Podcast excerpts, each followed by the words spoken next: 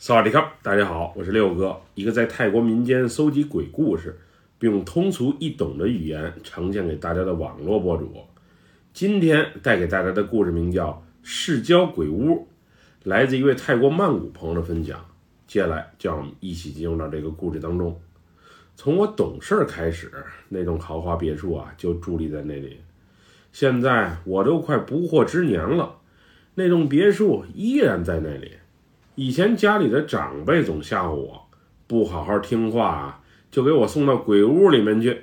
那里啊有长舌头的女怪，还有没头的大肚腩鬼，会教训我们这些不听话的小朋友们。在童年时代，那栋别墅啊就是地狱般的存在。我是真的很怕被抓进去，从而再也回不到现实世界之中。以前那种别墅啊都是闭着门、封着窗的。可是近些年，里面啊，貌似是有人住了。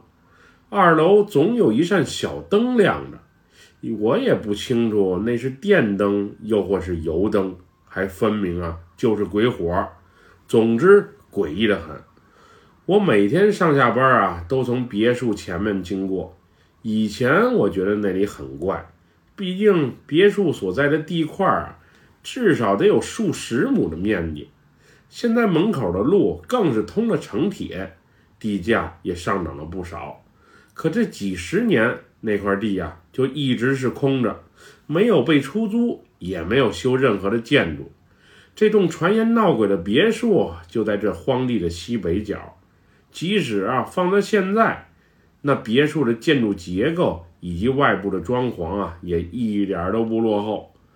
我年轻的时候也是有种冲动进去瞅一眼的，不过最终还是放弃了这个念头。直到前些日子，我那个爱逃学的侄子因为和朋友打赌了，在一天深夜啊，自己进去溜达了一圈。自此之后，以前玩世不恭、张口闭口还带些脏话的孩子，变得文明礼貌了许多，而且还主动帮家人啊做起了家务。让我都有种想把自己不好好学习的女儿送进去的冲动。我哥和我家住的都不算太远，就在暹罗水上乐园旁边。他开了间净水器的小店，生意啊不温不火，但是养活一家四口还是一点问题都没有的。我是在一家房地产公司上班，有时下班回来累了，想放松一下，就去和我哥还有他店里的送货小哥。一起在店门口喝喝小酒，侃侃大山。那是今年三月的一天，我们从晚上六点半一直喝到快十点钟。我媳妇儿都给我打电话催我回家了，可我还是意犹未尽，想再多待一会儿。毕竟送货小哥女朋友和她闺蜜啊都在，那俩姑娘的身材可不是一般的棒。我是一见美女就话多，想多聊多看两眼。于是就没有理会媳妇儿。那晚我们聊了很多，最后话题啊落到了我侄子小涛身上。这孩子从小脾气就不好，喜欢运动，不喜欢学习。之前送他练过几年的足球，后来因为性格过于独立，很难融入到团队当中，再加上水平能力也有限，最后就被教练啊给劝退了。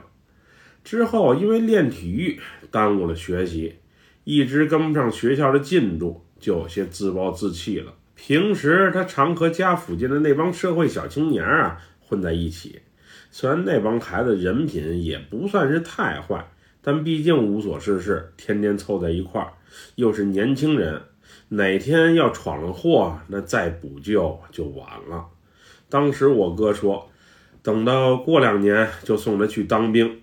也有人出主意，应该让他去庙里出家修行一段期间，或许性格会有所改变。而我则觉得，孩子要真不爱读书的话，学门技术或手艺啊也不错，毕竟未来更好找工作。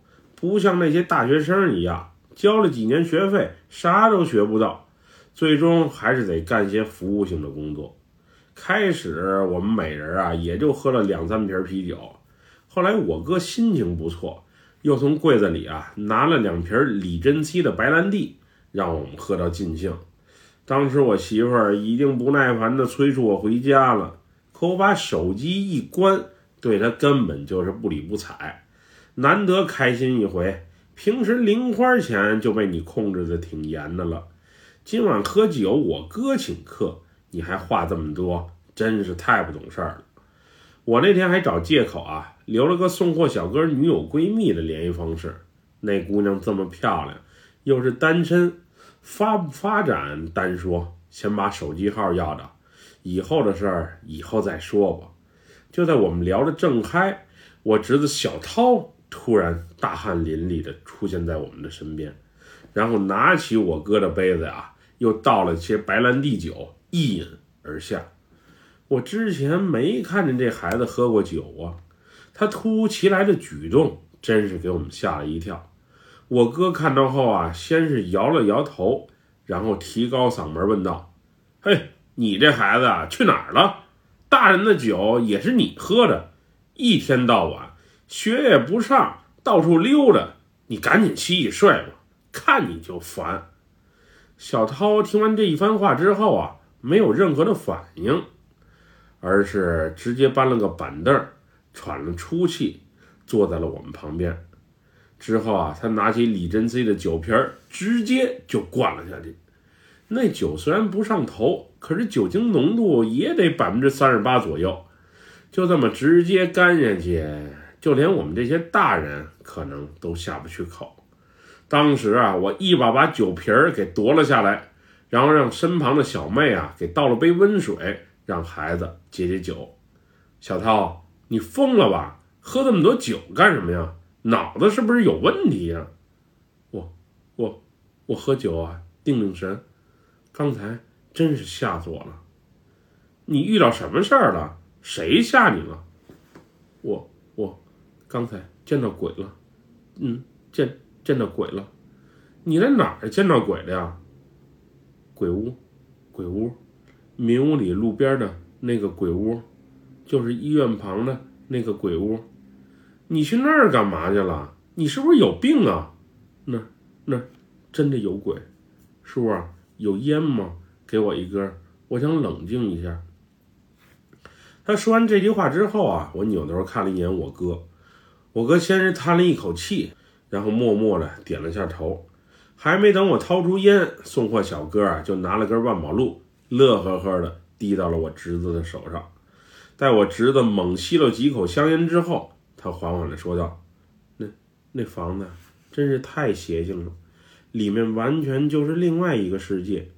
幸亏我运气好，误打误撞的逃了出来，不然我这小命可能可能就真的不保了。你没事去那儿干嘛呀？你不是自己给自己找不自在吗？”我哥埋怨道：“。”谁叫我打赌打输了呢？